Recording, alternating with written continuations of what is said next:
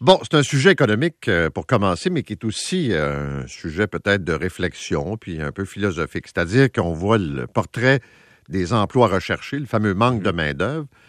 Puis de l'autre bord, on regarde quelles sont les qualifications des gens, puis on dirait que ça marche pas. Ça fonctionne pas. On est dans ce qu'on appelle du chômage structurel, c'est-à-dire que pour des raisons démographiques, des raisons sociales, institutionnelles ou technologiques, on n'est pas en adéquation entre ce que les gens peuvent offrir comme qualification puisque le marché veut et voudra.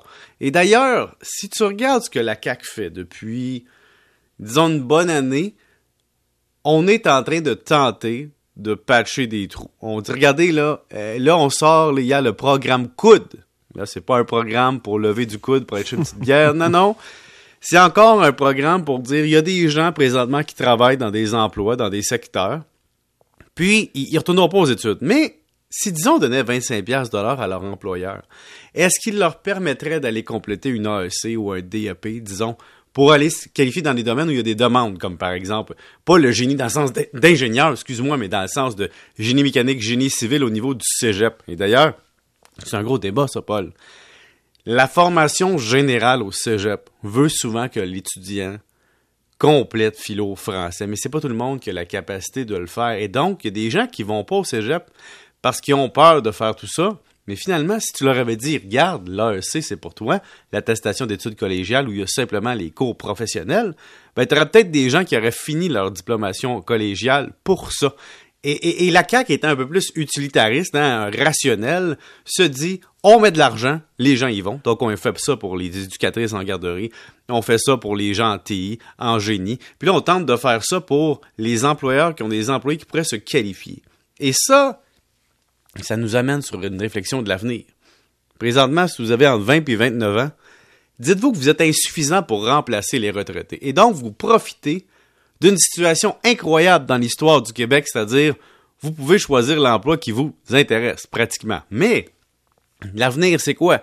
Intelligence artificielle, automatisation, informatisation de processus. Et la question est, qu'est-ce que sera le monde du travail dans 15-20 ans? Et, si vous êtes jeune présentement, vous êtes dans l'auto de vos parents, vous vous rendez à l'école, puis vous regardez ce qui est possible de faire aujourd'hui, ça sera peut-être plus possible demain. Et là, il y a, Paul, il y a des gens qui fantasment sur le retour de la question de la société des loisirs.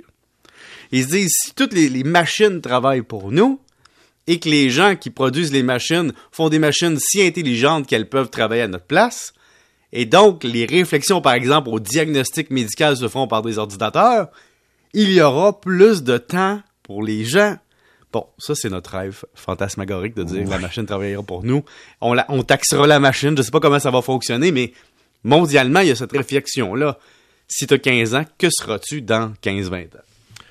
Non, mais c'est intéressant parce que euh, on le voit, Québec dit on affiche des postes. C'est pas parce qu'on veut pas en créer, exemple, dans le réseau de la santé, c'est que les gens veulent pas euh, venir travailler, n'ont pas les compétences. Le nombre de psychologues qu'on cherche, puis d'aide pour les enfants. Ce que je veux dire, c'est que tu as beau donner les conditions de travail, si c'est pas le genre de job qui t'intéresse dans la vie, tu iras pas nécessairement. Exact. si tu veux être souffleur de verre, j'essaierai pas de te convertir en machiniste. Non. Mais il y a quand même une réflexion collective à avoir. Est-ce qu'on est un peuple qui oriente les débouchés de, de son système scolaire en fonction des besoins du marché, ou on continue à former de façon plus ou moins infinie certains domaines, où il n'y a que de la culture générale au bout de ça et de se dire, est-ce qu'on met une limite du nombre de personnes qui peuvent atteindre cette formation-là parce qu'on paye dans le beurre?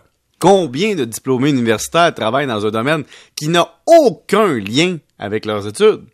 Oui, c'est le fun de la culture générale, mais là, chaque fois que je marche sur ce terrain glissant, je, fais attention. Tu fais bien, tu fais bien. Oui, parce que je sais que tu es un diplômé de sciences politiques qui fait de la radio, il y a un lien, tu sais. Oui, N'est-ce pas? Un peu. Comme moi, je suis un comptable qui fait de la radio. Il y a un lien. Toujours. voilà. On peut toujours t'en trouver un s'il le faut. Exact. Euh, là, euh, on sait que notre portefeuille, c'est quand même pas mal fait euh, brasser. Oui. les actions, ça baisse, ça baisse, ça baisse.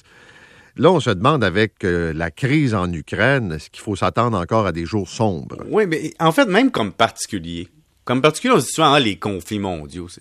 ça a l'impression d'être à Radio-Canada aux nouvelles, puis qu'on voit juste ça là, puis mais là, Vladimir Poutine et le conflit en Ukraine, ça influence d'autres choses. Ça influence des matières premières, le blé, le nickel, le pétrole. Donc, dites-vous que là, présentement, à la pompe, il y a une espèce de prime mondiale sur le prix du, baril de pétrole lié au fait qu'il y a une, une crise géopolitique en Russie-Ukraine. Et donc, ce qu'on dit par là, c'est de dire, même ça, ça influence le prix du baril de pétrole. Même si nous, nous n'avions pas vraiment besoin de ça pour voir le prix du pétrole augmenter, même si la reprise euh, suite à la pandémie était déjà suffisante pour justifier la hausse, il y aura ça en plus. Et si tu fais ça, plus l'incertitude des marchés qui n'aiment jamais ça, Paul, un conflit supplémentaire, tu peux dire que ton portefeuille va bouger. Mais historiquement, depuis 30 ans, le rebond après un conflit géopolitique est d'à peu près en dedans de 6 mois dans 80% du temps. Et donc, à 4 à 5% de reprise de valeur boursière suite à ça. Donc, les baisses sont temporaires quand le marché a confiance que le conflit sera de courte durée. Et là, on ne sait pas si ce sera de courte durée. Mais chose certaine, après une pandémie, l'inflation, la pression à la hausse des, des taux d'intérêt, le prix du pétrole, le chômage structurel, les déboires du Canadien, est-ce qu'on avait besoin? Euh, Excuse-moi, trois victoires, hein, de suite. Oui, mais ça, Paul, j'y crois pas encore. T'as-tu vérifié que c'était vrai? Ben, est-ce que c'est une fake news? Parce que. Ça se peut. J'en reviens pas. Non, il y a pas, je pense qu'il y a pas Alain, est-ce qu'on peut encore gagner la Coupe Stanley? C'est ma question. Non, ça, ça arrivera pas. On fera même pas les séries malgré ça. Maudit. Ben voilà. Merci, monsieur. Salut. Salut, 7h23. Euh, la 40.